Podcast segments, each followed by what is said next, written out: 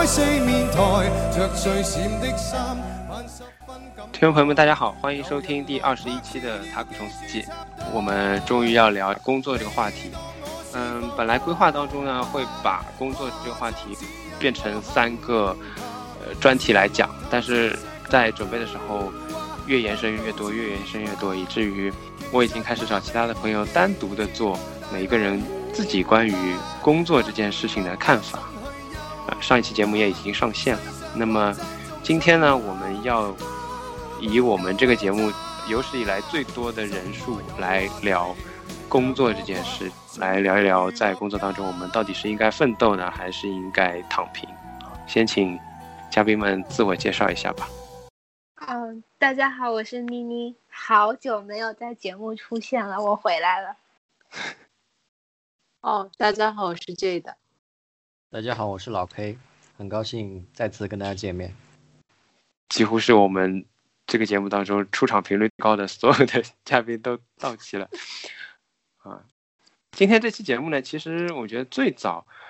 也是从微博上的一个热点引发开来的。当时有一个博主叫推拿熊，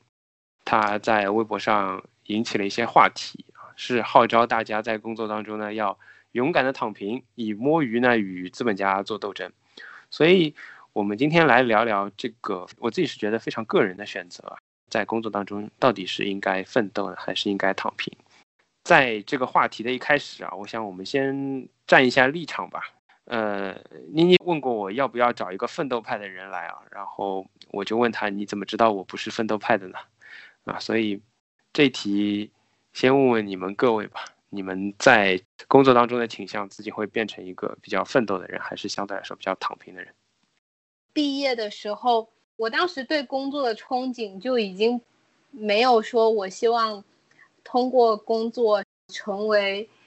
电视剧里的精英型的人，然后来实现我的个人价值。当毕业的时候，觉得工作就是找一份不喜欢也不讨厌的事情做一做就好，也不喜欢加班，也没有指望通过工作去实现什么特别厉害的事情，所以我一直觉得我应该是躺平派的。直到我现在这份工作已经三个多月了嘛，说好的我的工作内容是每天要处理全部门的汇报数据，但是我自己做着做着就在各种数据中发现问题。本职工作之外，自己又把各种数据变化做成阶段性的汇报，然后去给我主管看，然后给总经理看，然后就觉得不对呀，我这个行为可一点都不躺平，这个行为还蛮奋斗的。奋斗无疑。我现在就有点嗯不太确定自己是什么情况，但我还是尽量能不加班就不加班，所以我没有办法标定自己到底是哪一派。嗯，这个呢？你也可以评价一下他，我觉得。其实一早我就跟妮妮说过，他不是躺平派啊。我跟他会聊工作嘛，我会觉得说他对于工作是有自己的想法的，嗯，并不会直接的按部就班的去完成指令，而是会加入到自己对于这个工作的理解，想要用自己的方式把它做得更好。我觉得这种对于工作会有一定的质量的要求的人，都不能说是躺平派吧。所以通过这个讨论的话，我觉得需要先。大家先界定一下对于躺平和奋斗的定义。比如说，按照推拿熊的定义，他说奋斗派是希望通过工作实现阶层跃升。那如果是这样的定义的话，我觉得我自己肯定不是奋斗派，因为我觉得虽然钱是很重要的一个东西，但回顾我自己职业生涯的各种选择，嗯，在考虑要不要换工作、要换怎样的工作的时候，钱从来都不是最先会被考虑到的因素。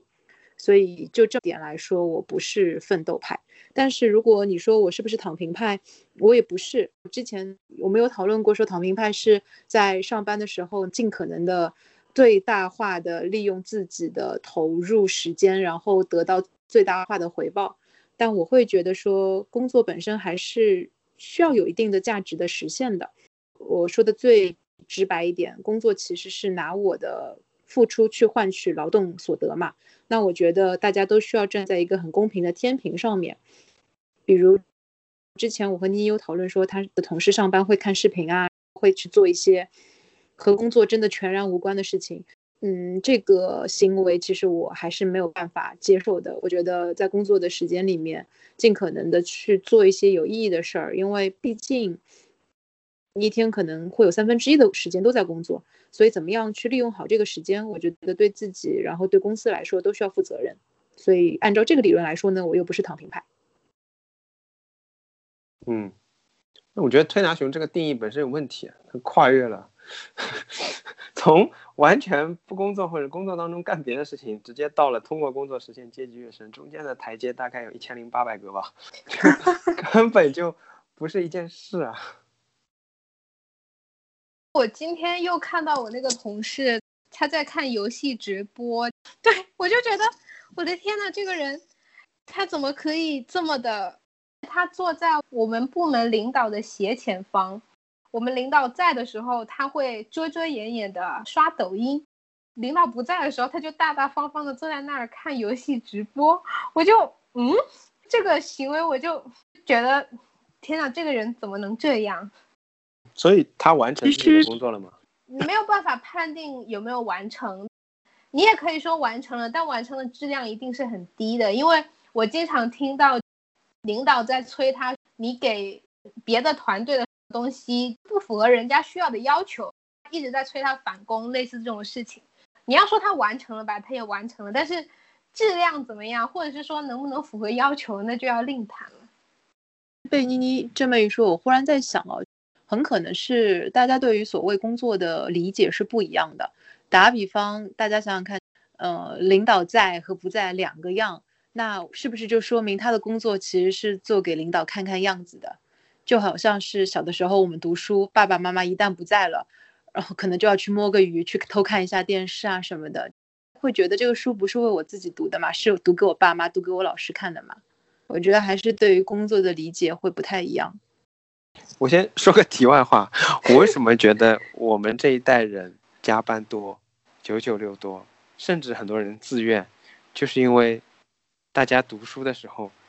我也不能说拼惯了吧。很多加班也不是说他就是奋斗派，但是我们已经习惯没有自己时间这件事了。我们已经习惯早上七点钟到学校，然后很多地区可能有晚自习的，晚上七点钟甚至九点钟才能回到家。这已经是在我们前十八年甚至二十年当中的常态了。所以到了工作这件事情上，延续这个作息，很多人都觉得没有什么问题。我觉得这是很惯性的一件事情。我不知道这种感觉是不是对的，但是。你这么一说吧，我就觉得我的同事们，据说从公司成立开始至今，他们每一天都加班，九点十点的那种。我转到这个部门的时候，就偷偷揪了一个同事问说：“你们每天都加班的吗？”他说：“也不是，你只要把手头的事情做完，你就可以走了。”但是这个手头上的事情做完这件事情，就是一个非常没有办法精确去定义的事情，因为没有可以说。做完的，而且我觉得我的同事们好像每天到公司，其实他们也可以一边刷刷手机啊，一边做别的事情，然后一边跟朋友聊天，一边工作，就这样在公司耗掉，可能从早上九点到晚上九点。但是我个人不行，因为我业余时间有太多事情，我觉得非常重要、非常有意思的事情要做了，比如来录播课，我就觉得公司的开会不能占用到这件事。可是他们好像每天。不需要很长的时间去专注于阅读或者是看电影这种事情，可能工作半小时刷个十分钟碎片化的视频，把工作的时间完全延长到晚上也无所谓，然后下班就回家睡个觉就好了。所以可能对他们来说，反正在公司待十二个小时也没什么区别吧，可以接受这件事情，但我就完全不能接受。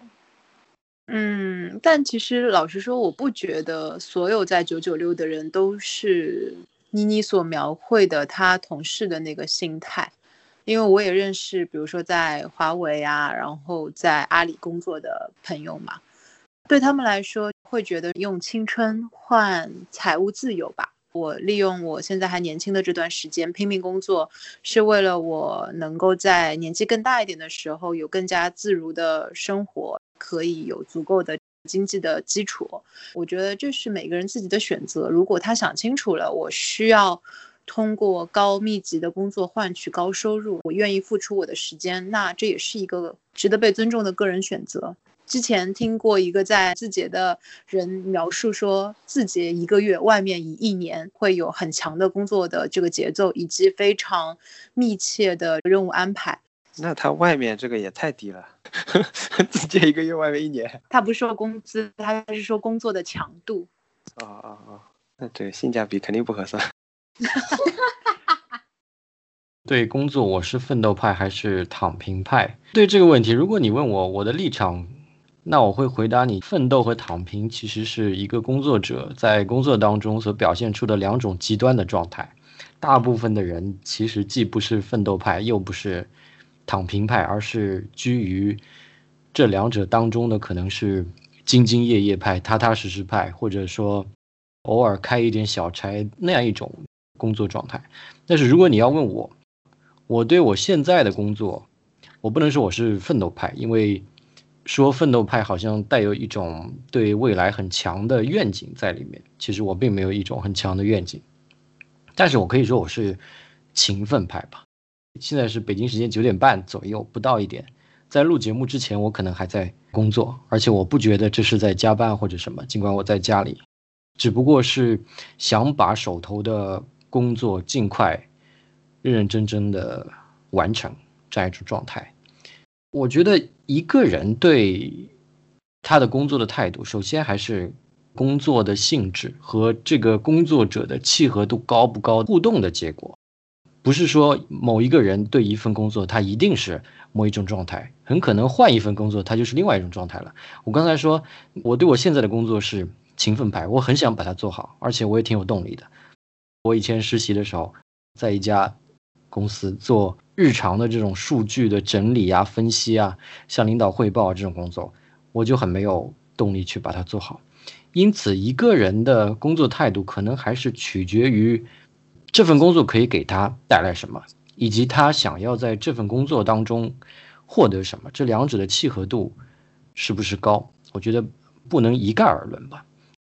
我其实挺担心一开始这个问题就聊得很严肃。正如老 K 说到的。我觉得躺平之所以现在变成一种选项，更多的可能是一种引导或者是一种鼓吹吧。那么，为什么很多人在听到这样的呼唤之后，可能会有点向往？我觉得那是因为很多人在当下的感受到的剥削感和无力感之下，觉得好像躺平是一种唯一的可行性，因为没有办法改变现状。刚刚讲推拿熊说。通过努力工作实现阶级跃升，但不论从哪一个角度看，好像通过工作是不可能实现阶级跃升的。那么，个人价值又会在工作当中变成一种非常难以名状的一个没有办法说清楚它内涵的一个东西。我觉得我自己的工作经历啊，让我感受到的可以说是一种比较痛苦的地方，是在于。电脑和网络，然后手机三样东西绑定在一起，让我这样的工作内容的人，会成为一个所谓现代的无法走下流水线的新时代工人。我基本上是在任何时候、任何地方，只要有网络，只要我带着我的生产工具，只要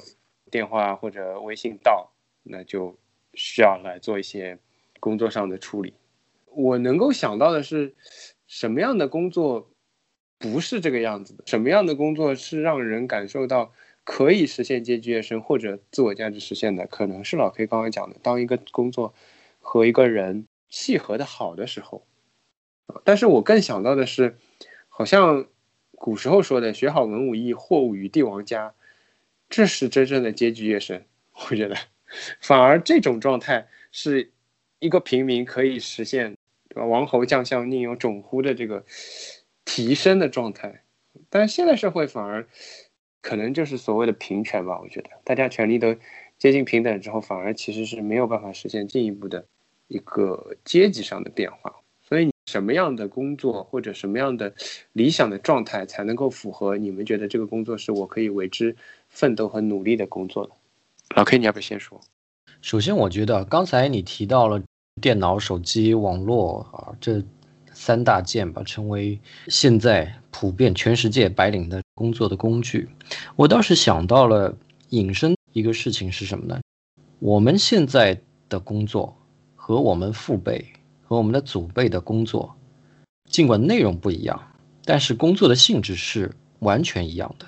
我们只不过是在高档的写字楼里来做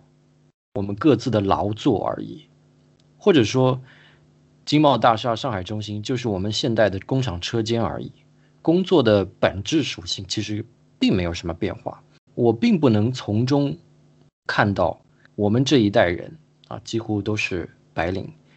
我们上一代、上上代，甚至是古时候的农民的劳作之间有什么本质的区别？我完全看不出来。所以我觉得这其实是一样的，有工作就有劳作的这样一种成分。第二个，刚才你也提到推拿熊说，奋斗派往往是把勤奋工作当做阶级跃升的一个路径嘛？那我觉得其实一个工作。能不能带来奋斗的冲动，还是取决于很多因素的，特别取决于你对自己生活的基本的定位。他之所以会说用工作来实现阶级跃升，是因为他认为阶级跃升就是他生活的最主要的目标之一了。但有很多人其实可以不这样认为，我并不把工作当成阶级跃升的工具。我觉得工作是要实现自我的价值，是要实现自我的跃升，而这种自我的跃升甚至带来贫穷，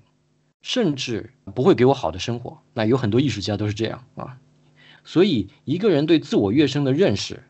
往往决定了他会坚持一项什么样的事业，做什么样的工作。但是大多数人把阶级跃升，或者说财富的累加、消费能力。社会资源动员能力的提升，当做自我跃升，我觉得这是单一价值的表现，才导致了大多数人选择了这条道路，也导致了大多数人会觉得困在了这种劳作当中，而这种劳作并没有给自己一种自我跃升的感觉。嗯嗯，我补充一句，可能也把简单的财富积累和阶级跃升等价起来，其实财富积累。到一个人阶级的变化，可能还有很大的距离，甚至有可能你拥有很多财富，但是你的阶级还没有跃升，你只是拥有财富的那一个阶级而已。哦，我非常非常认同哎这段话，因为正好上一期也有聊到阶级跃升到底怎么样才算跃升，我觉得这是个好问题。至今好像都没有出现一个很明确的标准，说你有什么样的学历，匹配一个什么样的社会地位，匹配多少的财富，等于某种阶级。其实我个人是觉得，在我的想象中，好像不存在什么工作是值得 奋斗的。我理想的工作状态就是能让我达到财务自由跟休息自由就好了。工作的内容我不是讨厌的，业余的时间不要被侵占太多太多就好了。因为我觉得工作的本质是重复，你要找到一个不会害怕这种重复的事情，应该没有什么值得我奋斗的工作。你一说到财务自由嘛，因为我觉得财务自由这个词也是跟阶级跃升一样，也是很滥用的一个词。以我对妮妮的了解，我不觉得你说的财务自由是社会主流认为的财务自由。你可能说的财务自由就是钱够用。是的，并不是社会主流认为的那种。比如之前有些公众号算出来，你至少得有两亿才能算 跨入财务自由这个门槛，这就是社会主流。也不能算主流吧，就是社会当中各个流派正在争相定义的财务自由，但实际上，一方面他们谈的不是一件事儿，另外一方面，大家各有各的一个财务自由各自表述吧，真的。回过头来，我就刚听老 K 还有妮妮说的嘛，我忽然有一个感受，当我们在聊这个虽然定义还不是很清楚的所谓阶层跃升或者是财务自由的时候，其实我们好像会觉得，在现在的这种主流语境里面，你要有赚更多的钱，你要有更好的社会地位，这是你要追求的一个东西，而工作只是你去实现这个最终结果的一个手段。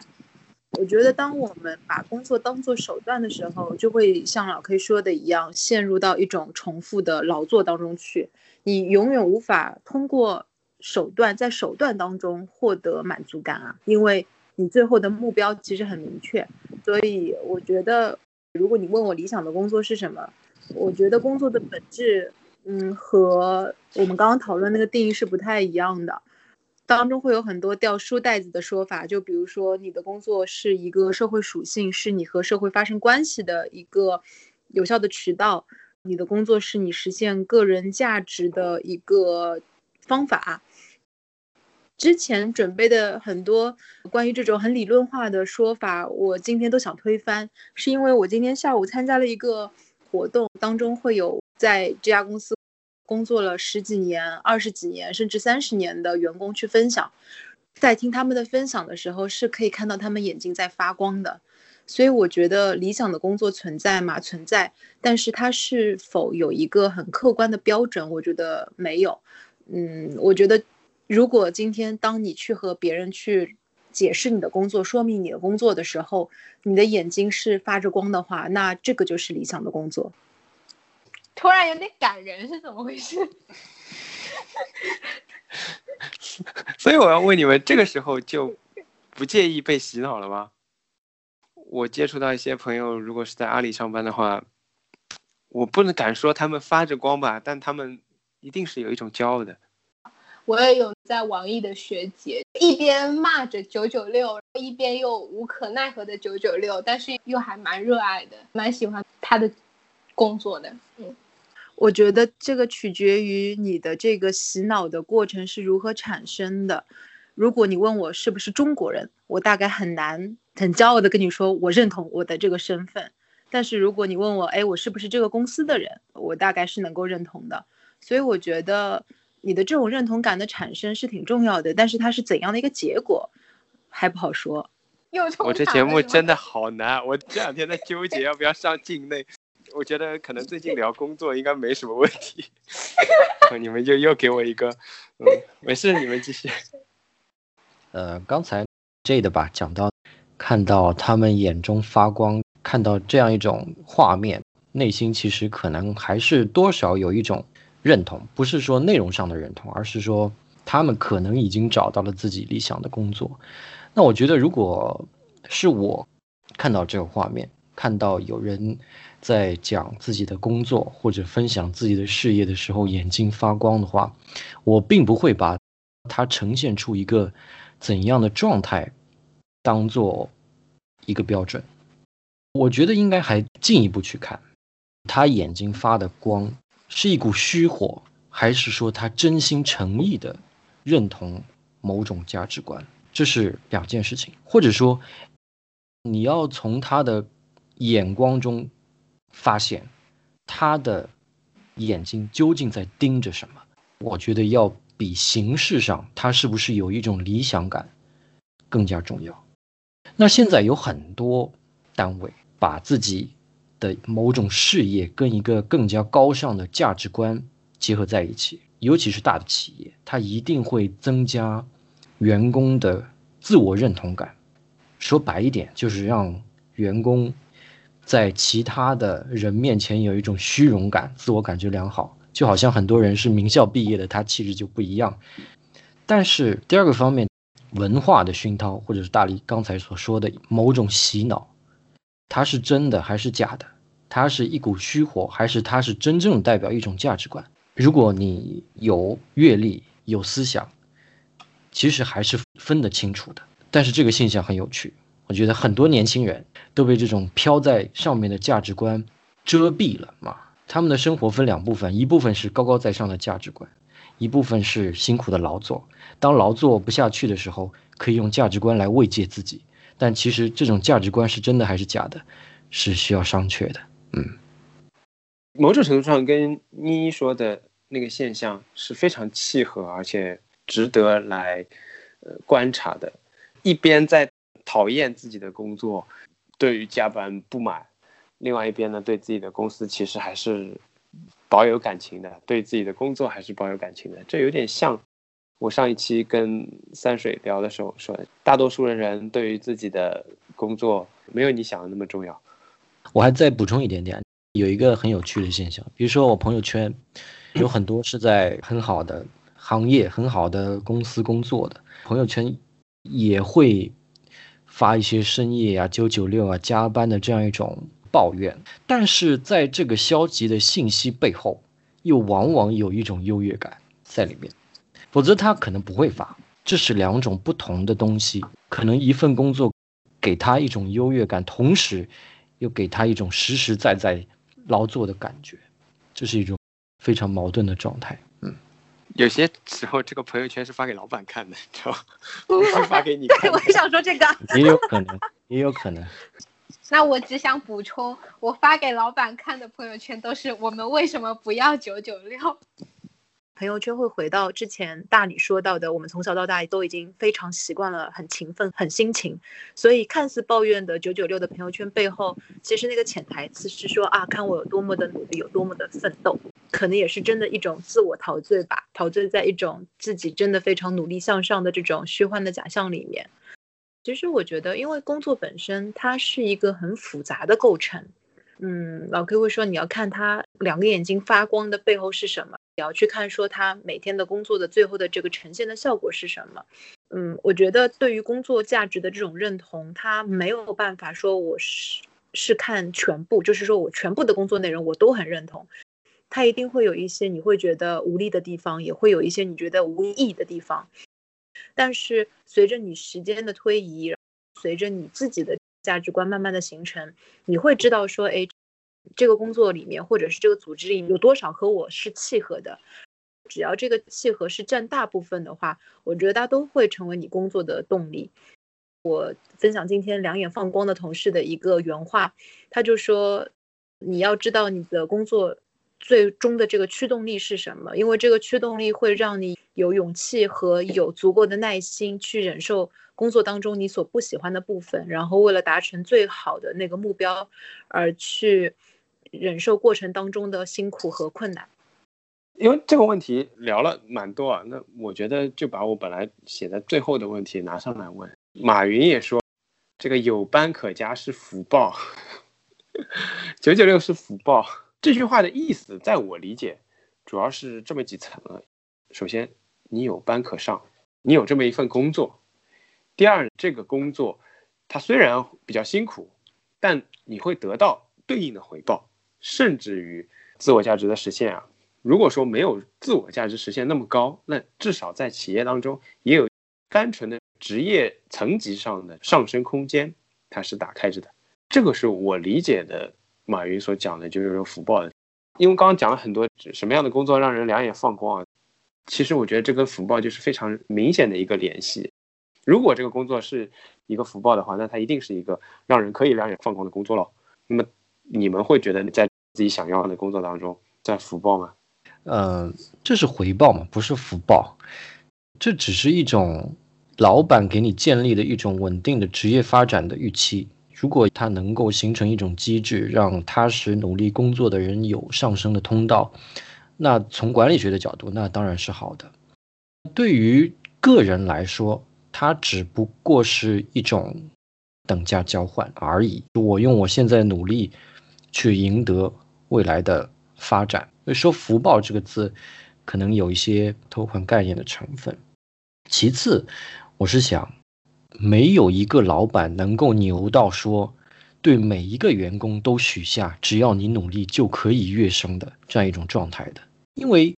层级的跃升，它就是一个金字塔形式，不可能说我们今年这一批进了一百个人，然后明年这一百个人都跃升了，都做主管了，后年这一百个人又跳到了更高一层。从概率上来说，肯定是有少部分人做了领导，部分人跳了槽，部分人默默无闻一直做了下去。在这种情况下，我们再来看福报说，就有一点点忽悠的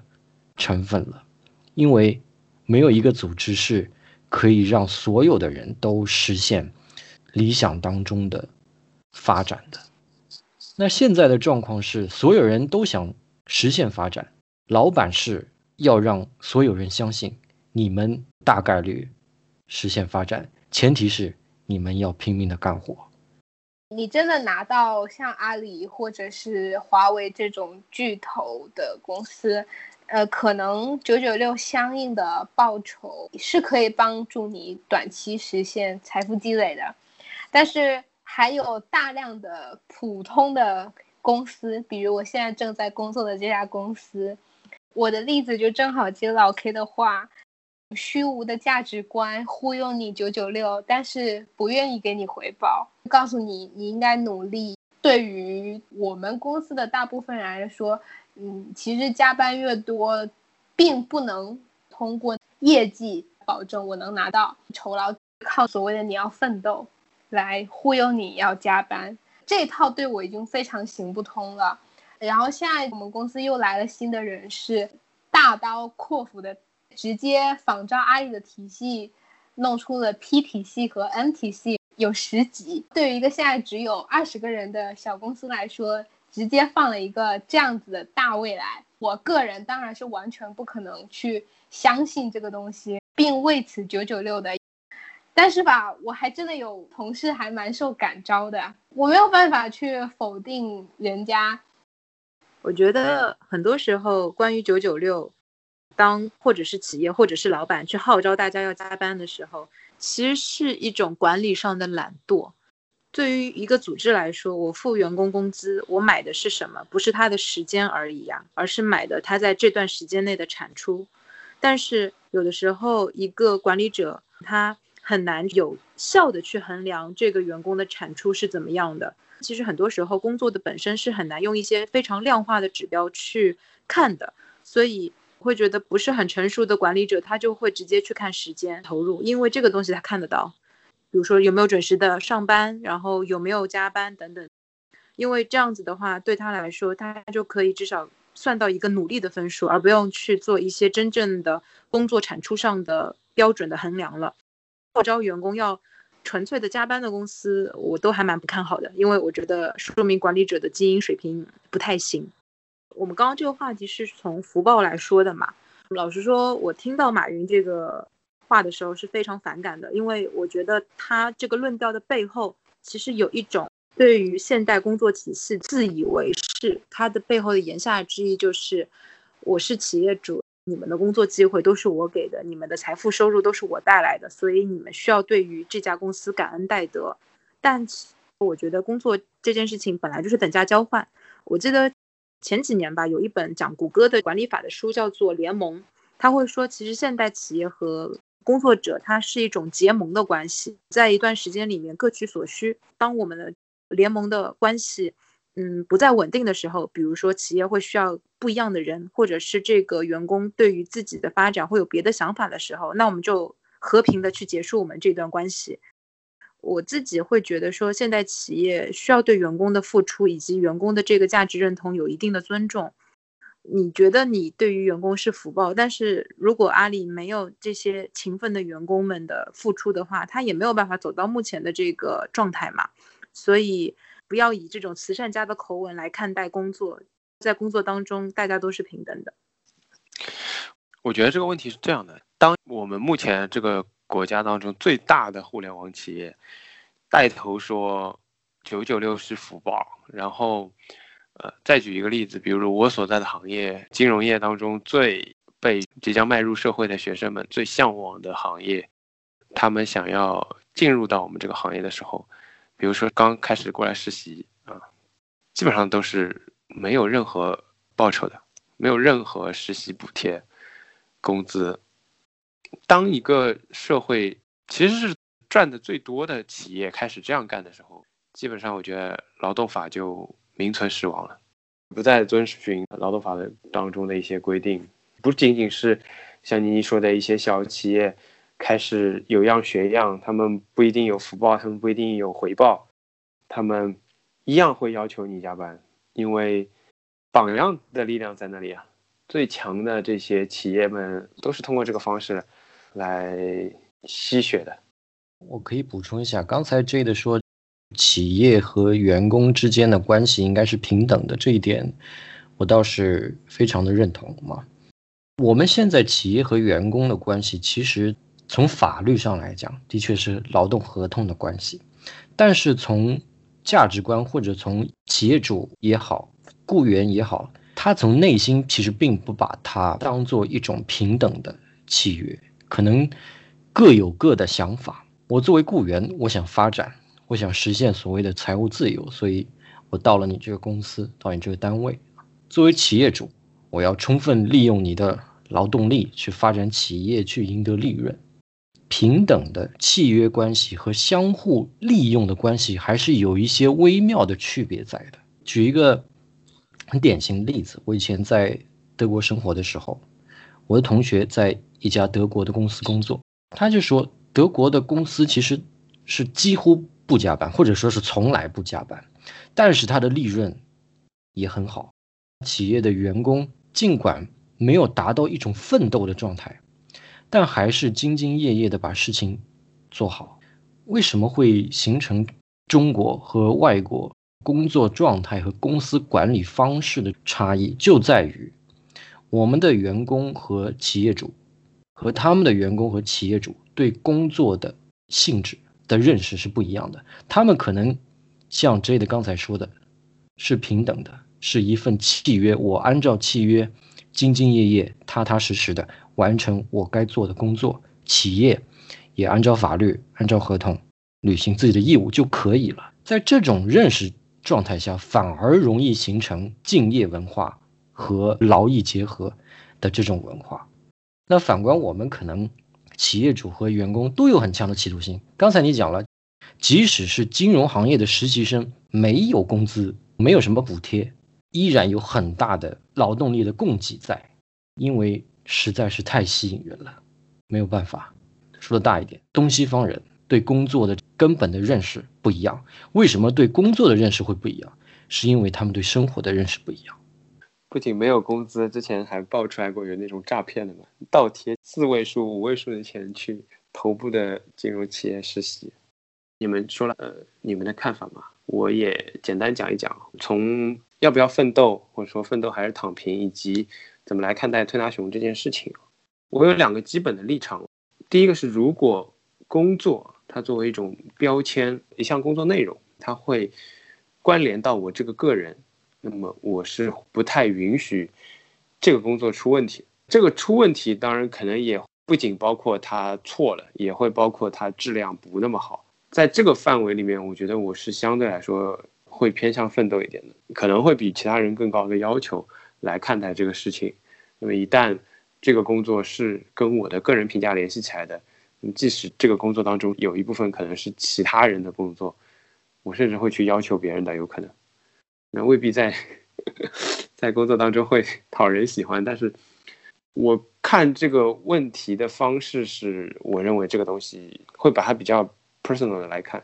比如说别人会说这是我干出来的事情，那么我就一定要把它做好。当然，即使这么说啊，不可能说我就能够。我想做好就一定都能做好，这是第一点。我觉得我会比较重视社会评价。第二点呢，针对推拿熊这个事情，我其实是单纯的很反对所有所谓号召大家来干某某事情的行为的。首先是号召的这个行为，这种几乎是对我来说本能的反对。你不要号召我做任何事情啊，哪怕你号召别人支持我，我都会反对的。进一步的，我会。去看他，比如说他号召大家摸鱼来对抗资本家，那我就会在想，你的工作是发微博，你发微博，你还很认真的发微博号召大家摸鱼，你是不是很悖论呢？是不是在非常奋斗的号召大家摸鱼呢？我也会很反感一个人，如果他说的事情跟他做的事情，在我看来是矛盾的，那我觉得我也不会听你说的内容，是这样。我终于又说回推拿熊了，你们有什么要补充的吗？其实我不知道推拿熊现在还红着吗？其实我也不知道，我就看过那一次。刚刚定义完了奋斗，现在可以稍微来聊一下摸鱼。一个是你要完成分内的工作，还是说直接不工作了叫摸鱼？在我这里定义的摸鱼，其实是我那个同事心安理得的在上班时间看游戏直播。我定义的摸鱼其实是这样啦，号召大家通过摸鱼去对抗资本家。在我的理解上是，我觉得你得看破。帮公司省钱这件事情不等于帮你自己省，你在公司里面非常努力的奋斗，不等于你最后能实现阶级跃升。我觉得他戳破的是这一点，我就不太会去反感号召这件事情。我觉得有人戳破了这一点还蛮重要的。嗯，你说这个是矛盾的。如果你认为摸鱼是你同事那种在看直播的话，那你肯定不能支持有人。通过戳破的方式来号召大家通过摸鱼来对抗资本家，这样的话，你身边就都是在看直播的同事啦。而且看视频就是对抗资本家吗？我觉得真正的对抗资本家应该出去罢工啊！真的是节目不要了。又到了节目不能播的。我理解的逻辑上来推演是，过去马克思主义。讲的那种剥削关系，是指你生产出来一个产品，产品卖掉的收入归了资本家，资本家付给你工资，在这个过程当中产生剩余价值，然后产生剥削嘛。但就像我们刚刚一直在聊的，我们现在的很多工作不能够再以这个模型和形式来解释。简单的说，就是无论你在干什么，产出什么样的东西，他都得付你工资，这就是。为什么有些很懒惰或者没有能力的企业主、管理者，他要求你们加班？因为他没有办法控制到你产出的产品。那这个东西脱离了至少我们书本上马克思主义政治经济学里面的剥削的尺度。但是包括我在内的我们这些所谓白领们，仍然有一种无力感、被剥削感。在这个过程当中，要反抗剥削，就不能再用原来的模型。通过比如商品啊、买卖啊，或者把你的工资提升到你卖掉的那个商品的收入啊这种方式去解决，只能通过虽然资本家在延长工作时间的方式剥削，那我就浪费工作时间，算是又夺回了这部分时间。单纯的跟时间挂钩的一种行为，我觉得它的逻辑是这样的。劳动法名存实亡之后，劳动法没有名存实亡，但我认为至少从加班的概念上来讲，在当今的中国，我可以这么说，所有的公司都可以随意的要求员工加班，并且不以为耻。你刚才说到所有的企业都可以号召，我也用这个词号召来推广九九六这个工作制度，我觉得可以拉回到主持人刚才提的问题。如何去评价一种号召，它是不是必要的？无论是像推拿熊一样站在雇员的角度去号召，还是像学习马云的那些企业主那样发表他自己的一种号召，我觉得有些号召确实在某时某地可能是必要的。我并不否定一切号召，但是不合时宜的号召是普遍存在的，甚至是。危险的。其实我们可以再来细看一种号召究竟是什么。它无非是在传达一种观念、一种主张，是让少部分人持有的观念和主张让大部分人所接受。这就是号召。尤其是在我们这个自媒体普遍发达的时代，我们每个人都是有表达的冲动的，是有一种成为意见领袖，或者说成为一种。观点的倡导者的快感的，我们在表达的时候，其实我们也在享受注意力投到我们自身当中的快感，所以大家都很容易产生这样一种号召。但其实，一种号召是不是必要的，还是要具体的去分析这种号召的内容是不是合时宜的。作为一个听号召的人，就是要具体的去分析对我此时此刻的。生活状态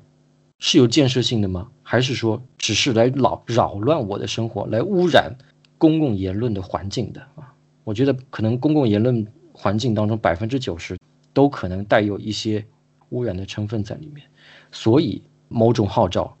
有可能是不必要的，而且还是危险的。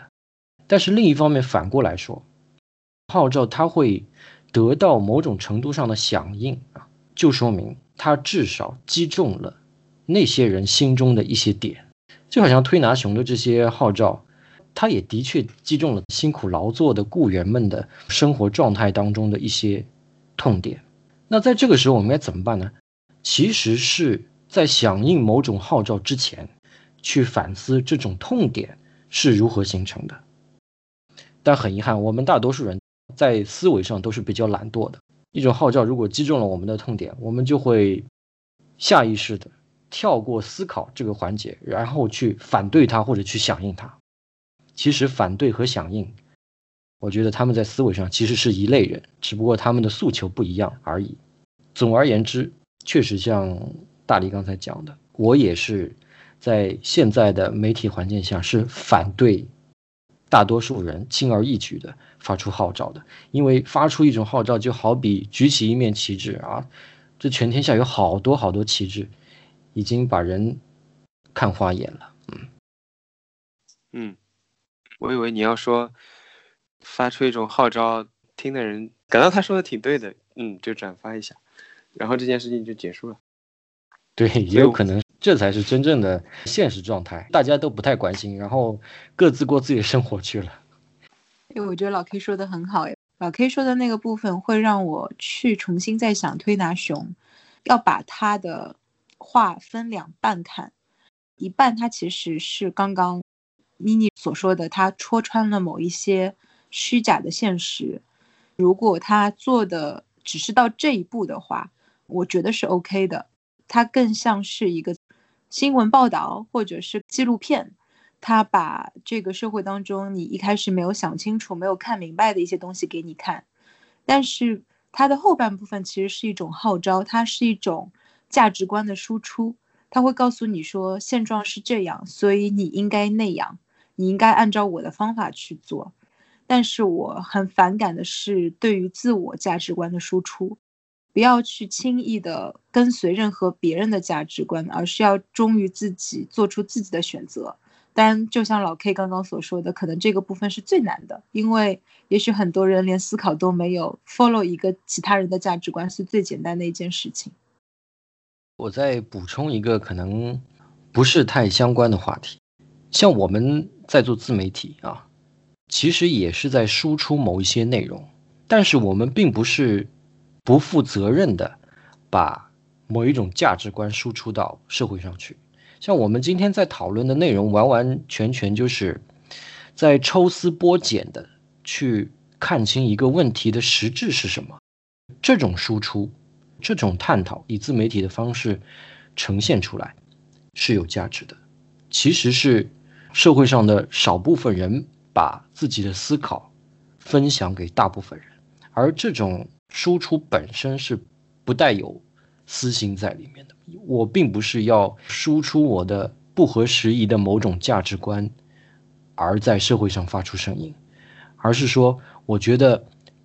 这种分析是理性的，是有价值的，我才去把这种分析传播出去。我觉得这才是做自媒体的一个。合理的态度吧，嗯，那说到这个，我们探讨一下，你觉得这两个有什么区别？我要发出一种不合时宜的声音，和我觉得我自己的分析是有一些理性的态度要传播出去。说的哲学化一点，一种价值论背后一定是有世界观作为基础的，可能 说的太抽象了。你单纯倡导价值观，其实是有缺陷的。如果不把你自己的世界观说清楚，它只是一种感染而已，在倡导价值观的时候，那你就是在灌输，而不是在以一个平等的身份、一个开放的态度跟你的受众去交流。嗯，我看这件事情，我觉得区分价值观的输出和这种理性的探讨，是在于说你呈现的观点是不是够多元。就比如我们今天四个人对于工作，我相信每个人的理解是不一样的。所以，当我们每一个人去呈现自己的观点的时候，给到听众呢，他就是不同的视角。我觉得这个和单一价值观的输出是挺不一样的一个方法。我觉得把想要努力的人通过这个号召你躺平啊，然后把那些想要在工作当中努力的人包装成一种受制于生产力机器的奴隶，然后把想要实现自我价值转化成自我价值这个概念变得会比你这个人还要重要。我觉得这个就是我们现代这么多自媒体舆论整个扁平化之后造成的一个现象，整个语言看起来很有吸引力，但实际上背后都是很空洞的，为你自己的个人价值的实现而努力，他没有解释当中的任何一个词汇，这个是在号召阶段和他主义相连接的时候产生的一个效果。发散出去说啊，号召大家躺平。比如说像推大雄，我觉得他有很认真的在发微博啊，而且发到了很好的效果啊。我觉得他会变成一种既得利益者或者说特权的宣传。一方面，他其实是在努力的，甚至于你们这些摇旗呐喊的人说他说的好的人，是在不断的实现他的努力工作的一个结果。另外一个呢，有一部分人其实是没有办法躺平的。通过号召大家来躺平啊，号召大家呃摸鱼啊，形成一种。对于努力工作的人的一种反向的歧视，当然不一定到这个程度啊。现在鼓吹的这些内容，它既不解决矛盾，也不改变现状。它可以改变的只是让大家的工作变得更困难。我既在努力工作，我也不情不愿的努力工作，我也没有办法彻底的躺平，然后我也不舒服。过去马克思是号召大家反抗，没有号召大家躺平啊。对，就像妮妮觉得。有人戳破这一点还不错的，你会怎么看这些看法？嗯，我会觉得他戳破这一些还不错，是因为在他把这一层戳破之前，我就已经看破了，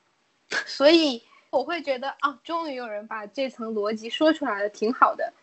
我们共同的朋友小林之前上过节目嘛，去年的差不多这个时候，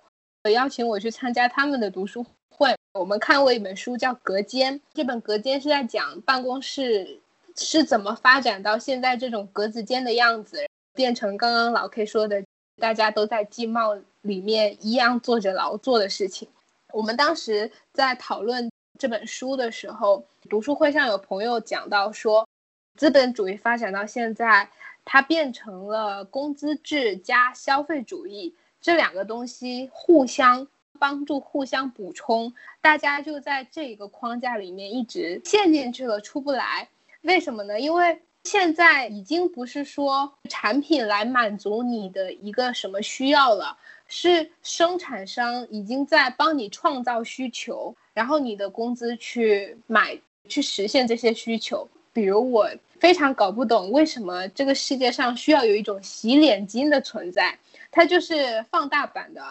化妆棉，它又不能重复利用，它只能单次使用。号称洗脸巾这个东西吧，就是你用来擦脸，能减少细菌啊，很多很花样的名头。很多很多人觉得，哦，那我的脸确实需要洗脸巾这个东西来擦，这样才能减少细菌的存在。这只是一个验证，说生产商在帮你创造需求的时候，为什么当时说到工资制跟消费主义这两个东西互相帮助之后？你会在这个逻辑里面陷进去，误以为你的升职加薪是你的阶级跃升，就是因为消费主义会告诉你，你有一万的工资的时候，你应该买什么牌子的衣服，然后穿什么牌子的鞋，戴什么牌子的表。当你月薪五万的时候，又会有符合你的这个所谓阶层的东西出现在你面前，告诉你你应该戴更好的牌子的表。穿更好的牌子的衣服。当年你一万的工资水平所拥有的一切，配不上你这个五万的。你会看到哦，人家十万的世界是怎么样的，又是多么的美好，多么的光鲜亮丽。然后你就要为那个十万去努力，所以你的工资永远不够。然后你就要一直奋斗，让你的工资越来越多，去买越来越多的东西来匹配你的身份。这个逻辑下。大家就会很努力的，因为我需要更多的钱来拥有更多的东西。当时在读书会上听到了这一番分析之后，我就我大概思考了几天，我就在想，如果我有五万的工资，我还有底气穿一万的时候的衣服跟一万时候的鞋子的时候，那我其实就相当于我有四万的富余啦。那我要实现财务自由，我定义的财务自由，那岂不是很快吗？我觉得可能是因为我背后还有这一层。观念的支撑，所以我会觉得推拿熊的那个东西，它是戳破了某一种假象，但是可能对于其他人来说，它未必是这样子。你要觉得它是一种号召，会有一些负面的影响，那我也没有什么好反驳的。嗯，你刚刚说的那个读书会所构建的每一个阶层，也不说阶层吧，你每一个收入水平，消费主义社会都给你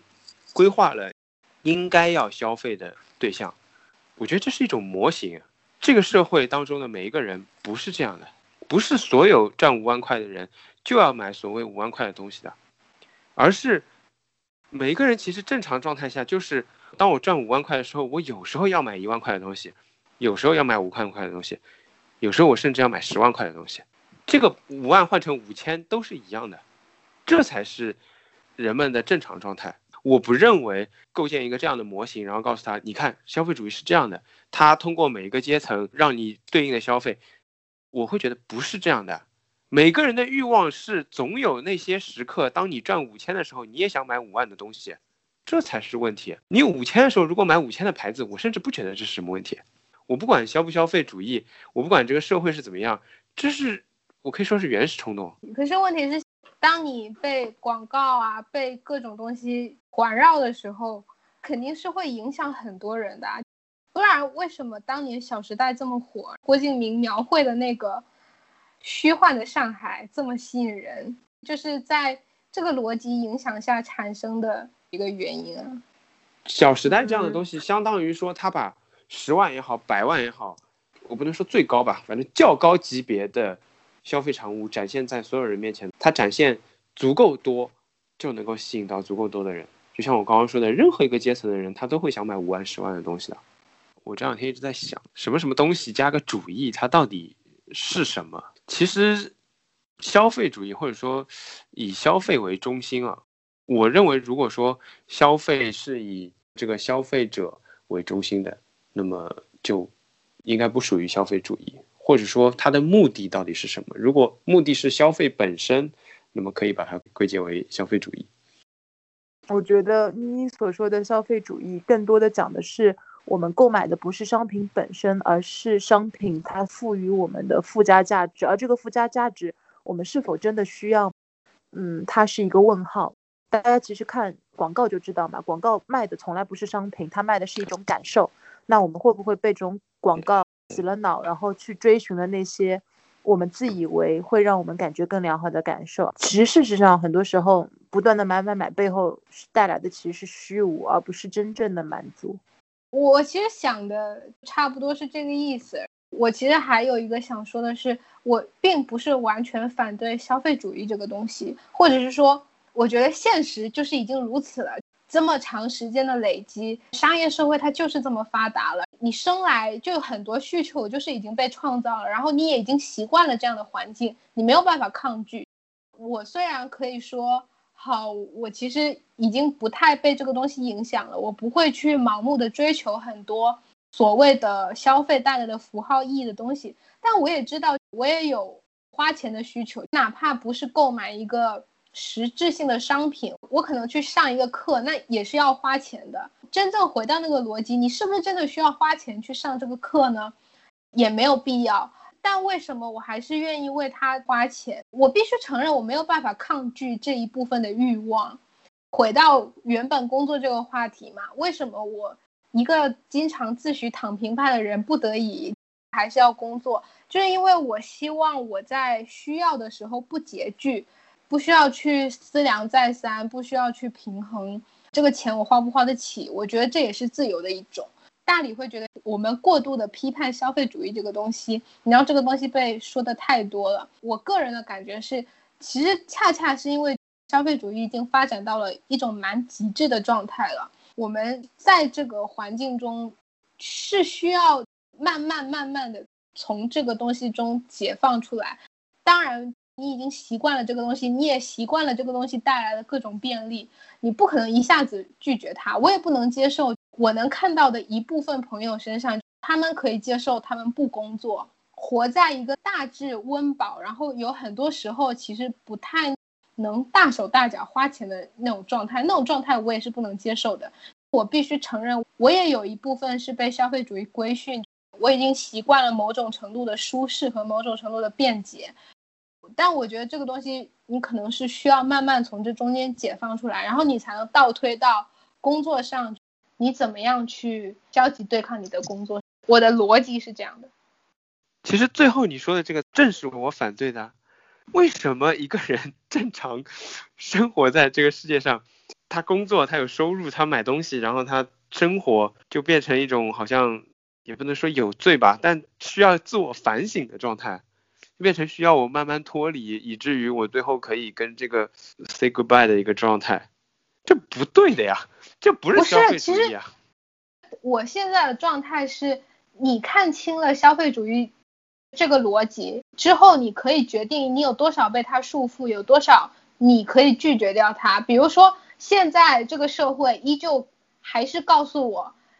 作为女性化妆怎么怎么样你会很美，然后医美怎么样很美，然后你的皮肤要变好，你要用美容仪，这些东西社会会告诉你啊，广告会告诉你你要用美容仪洗脸，但是这些东西对我来说它就是放屁。这个当中是有矛盾的，因为只有抗拒跟他意识相悖嘛，能够证明你是自由意识，但是我。的自由意志恰好跟他吻合，我如何证明我是有自由意志的？我看了他这个广告，我没有被他洗脑，但这个东西恰好是我需要的，怎么办？等同于被归入我是消费主义中的一部分啊。消费主义的问题是我们要区分需要和想要，哎，对啊，那这个东西没有创造之前，我的确不知道我想要的，或者说我需要一个东西，但我不知道我是什么。比如说，我举个例子，我痘痘发的比较厉害，那。这个时候我可能会觉得，我想要改善我洗脸的方式或者工具，然后有这么一个广告，我觉得我可以试试，这算需要还是想要？本身肯定，这个东西本身它未必有功效，它可能是社会创造给我的，但我的确有个需求需要解决。其实我觉得消费主义当中有很多，我也不讲消费主义了，反正就是这个社会现在创造出来的产品当中有很多是这样的，就是心理慰藉也是效果嘛，他看到了你有需求。但他未必能解决，但是他创造一个东西给你，你说这是消费主义，我也可以部分接受，这是消费主义，它在创造的过程当中是的，但买的人他未必是啊，他的确有需求啊，甚至于药都是这样的，现在变成看到那些不工作，然后他们降低自身欲望，我觉得 OK，这是他们自己选择，我觉得很 OK，但是为什么变成我们不这样做的人，好像我要反思一下，或者我慢慢的。会向他们去靠拢，没有必要啊！这是我一直很反对的，所谓我为了批消费主义形成的一个东西，好像我买个东西有罪一样。嗯，首先我先站个立场啊，我不反对，因为我也是要消费的人，我也喜欢享受买东西时候的快乐的感受。但是我觉得我们这个讨论有一个点，并不是说。享受和买东西这件事情本身有罪，而是说，当你被这种要不断去买，然后因为你要买，所以你要更加的努力去赚钱，花了钱再继续去买，但是这种循环却没有得到你真正的满足的这种情况。我记得很早很早时候有电影叫什么《购物狂》，其实就是会陷入到一种需要通过不断的买东西。来满足内心的这种虚空感，但是当你真的买完的时候，看到满屋的东西，或者是满货架的淘宝快递，却没有得到真正的满足，我觉得那个其实是消费主义的怪圈，它营造了你的需求，你以为需求被满足之后，就会呃内心有一种 fulfillment，就是有一种充满的感觉，但其实是你得不到。我觉得要反对的是这个。但是人有正常的想要消费的想法，想要有自己想要买的东西，或者他确实的知道自己需要什么，并且通过物质满足这个需要，我觉得这是正常的。老 K 要讲吗？讲。我听了半天，我才理解你的问题。你反对用消费主义这顶帽子去不加识别的批判人的正常的消费需求，对不对？因为我们本来是谈工作嘛，他就引申到去批判那些努力工作或者说想努力通过工作获取劳动报酬的人。好，我这样说吧，你描述的这些人可以，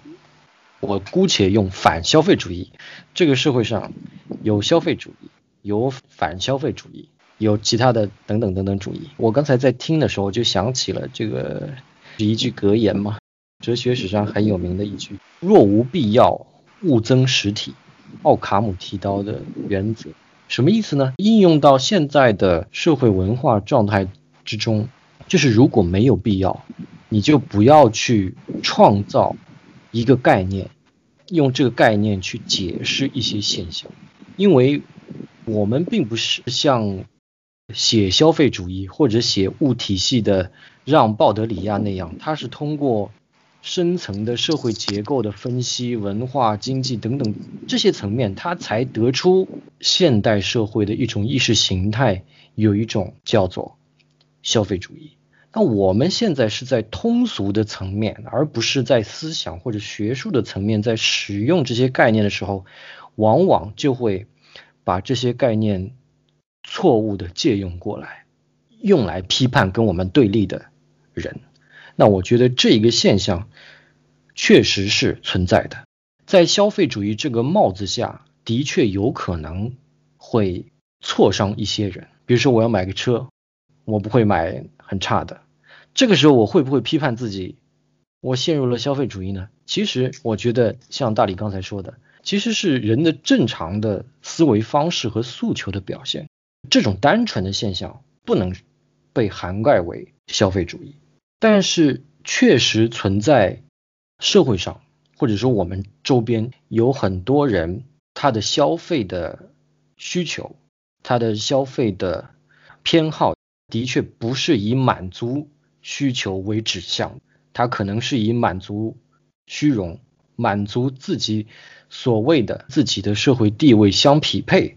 为指向。这个时候，他的需求不是消费需求，有可能是其他的需求了。有可能是社交需求，我们也必须承认有这种现象的，而消费主义恰恰解释了这种现象的表象以及它背后存在的机理，存在的机理才是消费主义这几个词最有价值的地方。表象其实不太有价值，这些表象可以用贪婪、虚荣、贪心等等看起来比较非学术化的词来描述，不管。一个人有没有意识到自己是不是被消费主义规训？但是用通俗的话来说，这个人挺贪的，或者这个人挺虚的。上海人说这个人浪头挺大的，这些现象确实是存在的。从这个社会文化的角度来看，消费主义它为什么确确实实的成为了现代社会现代人所秉持的一种意识形态？我可能要说的稍微抽象一点。我们可以假设，在一百年前，或者生活在传统社会的人，一个人的行为方式是消费主义的，那他在道德上一定是会得到批判的。即使是帝王之家，可能他们的政治正确也是勤俭治国。那为什么到现在消费主义就可以起来呢？是因为现代社会是对传统社会的批判，现代社会的本质就是要颠覆传统社会的价值观。那传统社会的价值观被颠覆了之后，就形成一片空白了。在意识形态和价值层面，在这种空白的前提下，那人的贪心就起来了嘛。人都是有虚荣心，消费者有贪心，那厂商也是有贪心，要攫取最大的利益。在这种道德层面或者价值层面真空的情况下，才形成了消费主义的观念啊所以我觉得这是现代社会价值层面真空的。一个必然的产物，它不是什么非常值得去仔细的琢磨的事情，其实就是现代社会的文化没有人来约束你的贪心，以至于你的贪心自己创造了一套理论为自己辩护，这就是我想说的消费主义它的本质。我先插一个关于消费主义，除了你刚刚讲的价值虚空导致的一个结果，另外还有一层关于。经济需求上的一个结果，我们这个社会现在跟传统对或者说农耕社会不一样，对吧？比如说，凡是有重大的经济上的不利的时候，啊、越是不利的时候，越是需要大家来消费。比如说，从国家层面开始啊，零八年四万亿救市，对吧？大基建啊，今年也是，包括呃内循环也好，或者你看今年因为疫情，一旦没有人消费了，现代社会就等于失去了动力嘛。对，尤其是在我们所处的地域和历史阶段的话，其实现在的消费主义的确是一场权力和私人的共同运作的结果。其实你去看看发达国家，对不起，我要说德国了，他们的消费主义比我们弱多了，他们的姑娘根本就是不考虑。我在地铁上很少看见有什么名牌的包包。其实我们还是可以去接着刚才的话去反思，再深一点。我记得《论语》里孔子说过一句话：“富而可求也，虽执鞭之事，无以为之。”他说，如果这个财富是值得追求的，或者说追求财富是符合我的价值判断的，即使是执鞭之事，就是驾马车的人，他也愿意去做。你可以看到，其实，在传统文化当中，追求财富本身，它甚至不构成一种价值判断。一个人要追求的东西，跟这个东西能不能给你带来财富，这是两件事情。能够带来财富最好，执鞭之事我也干的；不能带来财富，很穷我也干的。现代人恰恰就是缺少这种东西，他把财富当做标准，传统文化、传统社会把财富当做一个主轴的副产品，现代人就是缺乏这种主轴。这个主轴是什么？可能还要等待这个社会的意识形态和文化观念去慢慢的反思，慢慢的转变，才能跳过或者是度过消费主义这样一个阶段。嗯考虑到买太多东西总是给地球增加负担，所以基于这一点，我会说我去反对那些。作为消费主义这个话题的一个小的总结吧，其实我以前也很受这种反对消费主义的话语的吸引。我印象比较深的就是当年比较火的一个电影吧，《搏击俱乐部》里面台词就很经典嘛，当中有一段台词是这样说的啊，我念一下。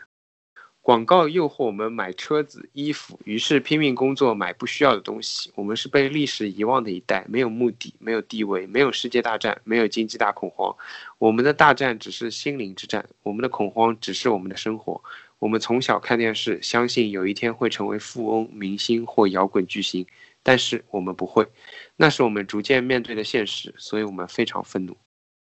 我当年看《搏击俱乐部》的时候，也觉得这段台词写得好好。可能差不多可以到结尾了吧。我不认为我的自我价值需要通过工作实现，或者是说需要通过消费去实现。当然，我也还不知道要通过什么实现，但是我至少知道不是通过这两者去实现的，所以我不会被消费，也不会被工作去捆绑住我的生活。当公司在给我画饼，说你努力之后你就可以怎么怎么样的时候，我也不太会被这个虚火去吸引。我觉得我还是可以比较自在的。你要说躺平认潮也可以，着眼点可能跟大理看到的不是特别的一致，所以会好像分歧很严重的样子。但我觉得其实没有。我不是觉得分歧很严重，我前面稍微有点激动，是因为我觉得你正好展现了，我说了半天也没有说清楚，但是你的话反而表现了我觉得现在社会造成的那个样子。呃，最后的问题，你们觉得工作当中的年轻人，或者当你们作为一个雇员的时候啊，在工作当中，你们最想要的是什么？我先说答案超简单，我想要的是钱，钱给够了，我可以九九六。但是你钱不给够，你就门儿都没有。我还没有找到我会愿意奋斗的工作。如果哪天我突然找到了那个可以让我眼睛放光的工作，我可能会为了其他而去做。可能是我这个职业 比较特殊，如果在工作当中，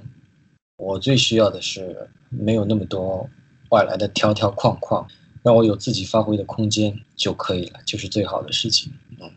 钱不钱的，我觉得能够过体面的生活，就行了。嗯，嗯，我觉得在工作中要什么